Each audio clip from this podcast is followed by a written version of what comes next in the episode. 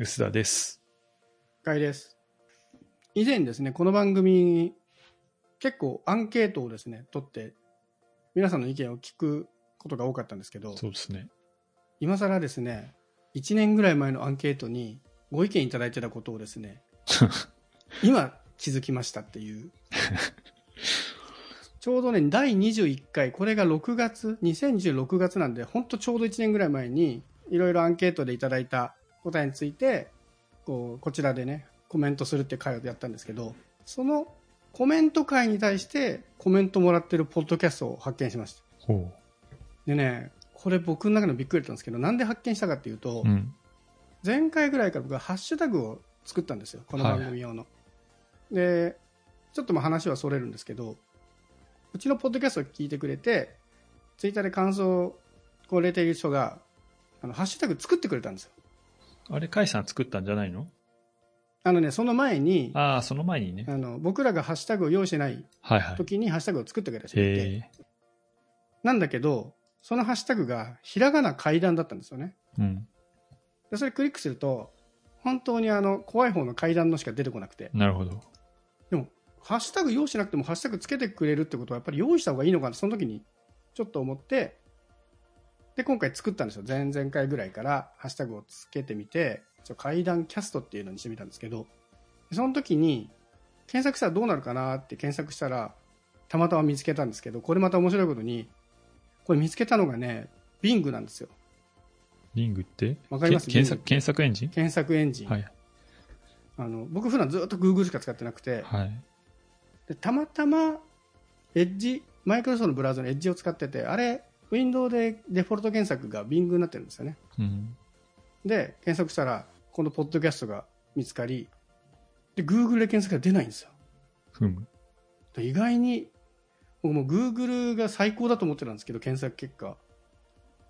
同じキーワードを拾うだけでも実は Google じゃなくて Bing で拾う時あるんだなっていうのでねちょっとびっくりしたんですけど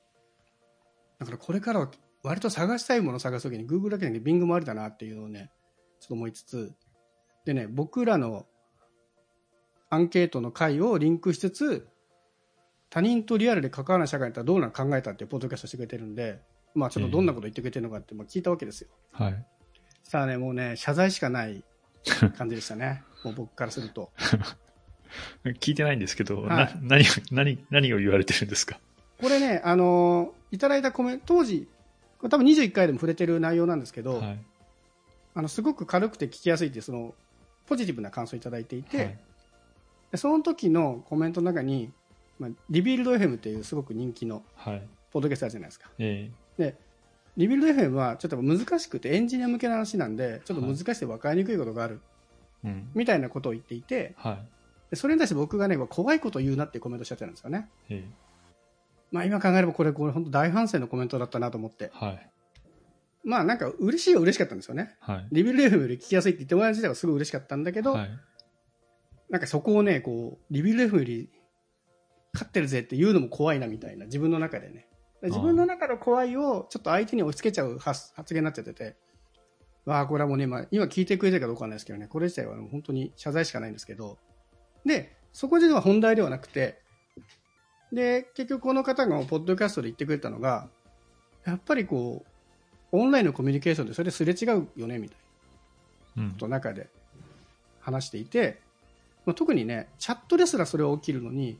ポッドキャストはもっとね、起きるじゃないですか。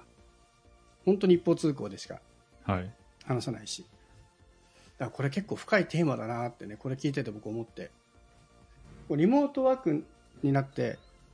結構オンラインコミュニケーションメインになったじゃないですか。で、こういう話多分このポッドキャストも結構してるんですけど、うん。最近すごいこのわずかなすれ違いが結構ね大きな問題だなっていう考えることが結構多くなってきていて宇佐田さんのところってオフィスで集まって話したりって結構あります？ないですよ。全然ないですよ。今ほとんどない？月1ないです。とか週1とかでもやんない？うんやんないです。オフィスには来ないです。あもうほとん本当そうなっちゃったんですあいやもう今本当に緊急事態宣言だから余計にそうか、ん全然、全然ですね。僕は週1、2ぐらいで来ますけど、人を集めるってことはないですね。机の整理とかでたまうんにとか、まあ、取材で、あの、都内に出た人が出社してる時もありますけど、基本的には集まら、集まらないようにしてるって感じですかね、どっちかっていうと。二人以上は集まらないようにしてるって感それは緊急事態宣言だからって感じです？じ。いや、もう一年半とか。緊急事態宣言関係なく、うんうん最初の緊急事態の以降は、大体そんな感じですね。その後で集まったの多分1回しかないです。えっ、と、去年の3月以降。すごいなそこで結構コミュニケーションずれたりとかああなんかやっぱり会って話した方がいいなみたいなこと結構ありません？そうでもないまあ、あったと思うんですけどね。うん、まあ、普通に、こういうのは話した、会って話した方が早いよねっていう時はありますけど、まあでも、そのために往復2時間とか使うかっていうと、そこまでの価値があることってそんなにあるっていうのもありますよね。そこがね難しいんですよまあこれ多分業種にもよる気はするんですけどいや、なんで、あの、会った方がいいとは思うんですけど、まあ、まあ、会わないでもできる限りのことをリモート、リモートというか、オンラインでできるようにはしてるつもりですけどね。まあ、割とそういう人が多いというか、まあね、リリアルで会いたい、会って仕事したい人っても多分いっぱいいるんだと思うんですけど、まあ、自分の仕事とか会社的には大丈夫って聞くと、まあ大体の人がどっちかというと、かなり強くリモートの方がいいですっていう人が圧倒的ですね。これは多分ね業種にもよるとは思うんですよ。要はうつらさんのところはもう割と働き方がもう確立されてるじゃないですか。記事を書いて納品してみたいなものが、ね僕がやってる仕事だとそもそもやることが決まってなかったですね。もうスタートアップ的な仕事をしていると。そうするとねもう打ち合わせをするのにもうオンラインだとやっぱりね何かが足りないんですよね。はい。ビデオでつながっているはずなんだけどその遅延のせいなのか何なのかいろいろ理由はあると思うんですけどビデオ通話だったらほぼほぼリアルであったと同じような感覚できるのに落ちていくのに、まあ、これがチャットとかさらにポッドキャストみたいなね一方通行で聞いてコメントするのにやっぱそれはずれるよなっていうのはねもう最近ねリモートワークしかしてない分リモートワークの限界をもうどんどん感じ始めてるんですよね、それはありますね。やっぱ、まあ新規で何かをやろうっていう時の負荷が高いっていうのと、こう、一人に集中しちゃうみたいなのはすごいあるんですよね。本来だったら、こう、仕事を割り振るだとか、もっと細かく調整できるようなところが、こう、人が抱えがちになるみたいな状況っていうのは結構あるかなって抱えてるの拾ってあげられないですもん。ねそうなん。ですよね。それがわ分かりづらいし、あの、拾ってすぐにこう分配できないというか、あの、あの人ちょっと大変だから、ね、今日明日こっちやってみたいなのがちょっとやりづらいみたいなのはあるかなって気がしますね。あの、ルーチンの仕事だったら全然問題ないですけどね。そうなん。ですよね、そうそう。ルーチンが決まってる仕事は多分そこが問題ないん。でしょうけど。でね、この間さらにね、これオンラインで難しいなと思ったのは、あの、面接をしたんですよ。はい。オンライン面接う。ん。で、もうこれ、リモートワークの時代ってもうコミュニケーションの主流ってチャットじゃないですか。はい。だからチャットで面接してみようっていううん。話をして、チャット面接やったんですよ。で、はい。これね、オートマティックっていうワードプレスの創始者が作った会社があるんですけど、うんそこはなんかチャット面接でもやってるらしいんですよね。えーそれって、ビデオも当然なし、ビデオも音声もなしでチャットだけビデオも当然なし全部テキストチャット。で、それちょっと面白そうだ、面白そうだっていうか、まあ確かにチャットコミュニケーションが主だから、はい。これは確かにいい施策だなと思って、僕らもちょっとやってみたんですよ。はい。いや、もう全然うまくいかない。うん。想像以上に難しかったですね、チャットだけ面接って。はい。まずその、普段だとチャットで当たり前にコミュニケーションできてると思うんだけど、うん。面接みたいなレスポンスがすぐ返ってくるようなチャットをそのスピードで打てるってそういないんですよねそうですね。で結局待ちの時間がむちゃくちゃ増えちゃはい。まあ、効率も悪いし、ううん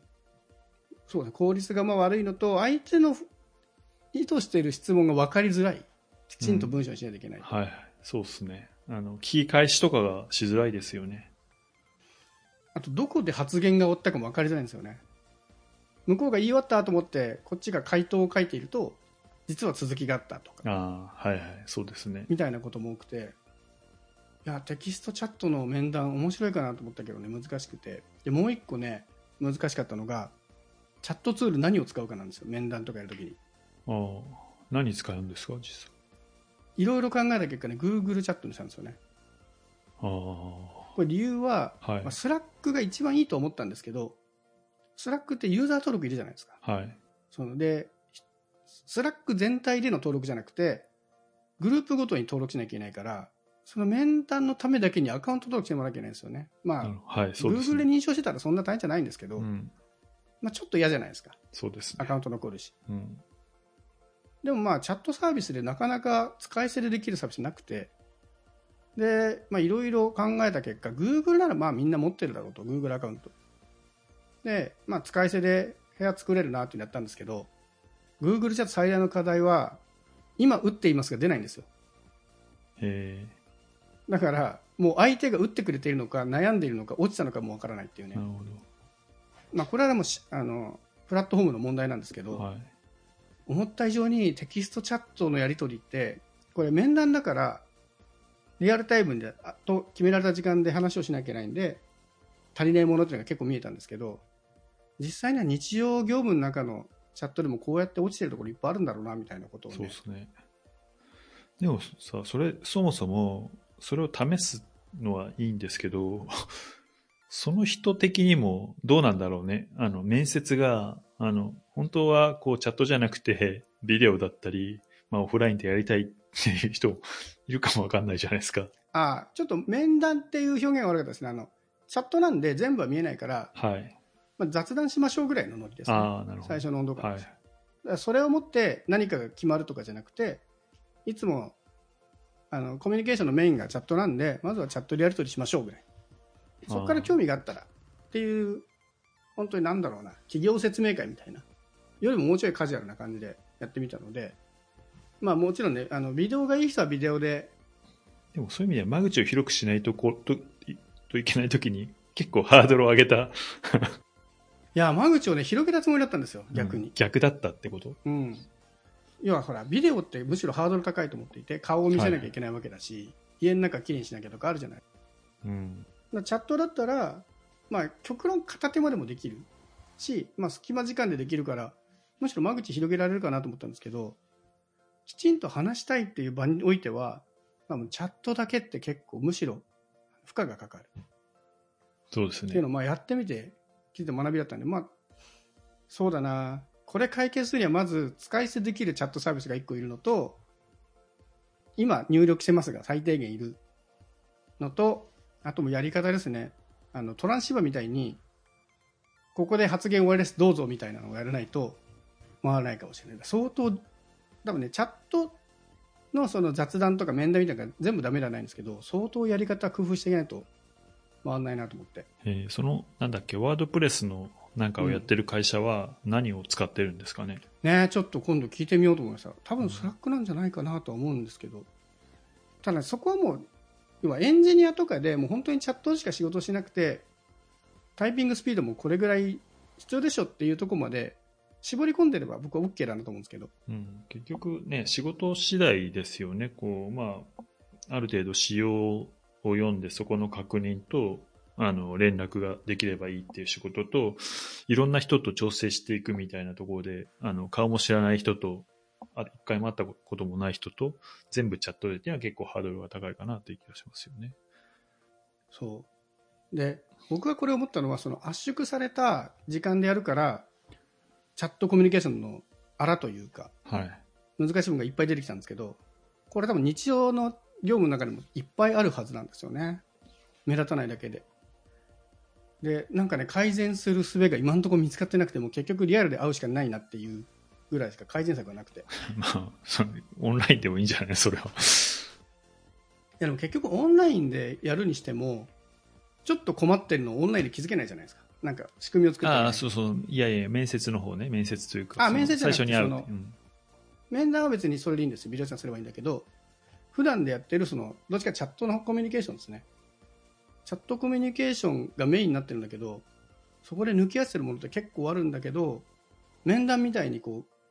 きちんと時間を仕切らないと気づけないんで、結構ボロボロコミュニケーションが落ちてるなと思って。うん。あとね、そもそも日本語の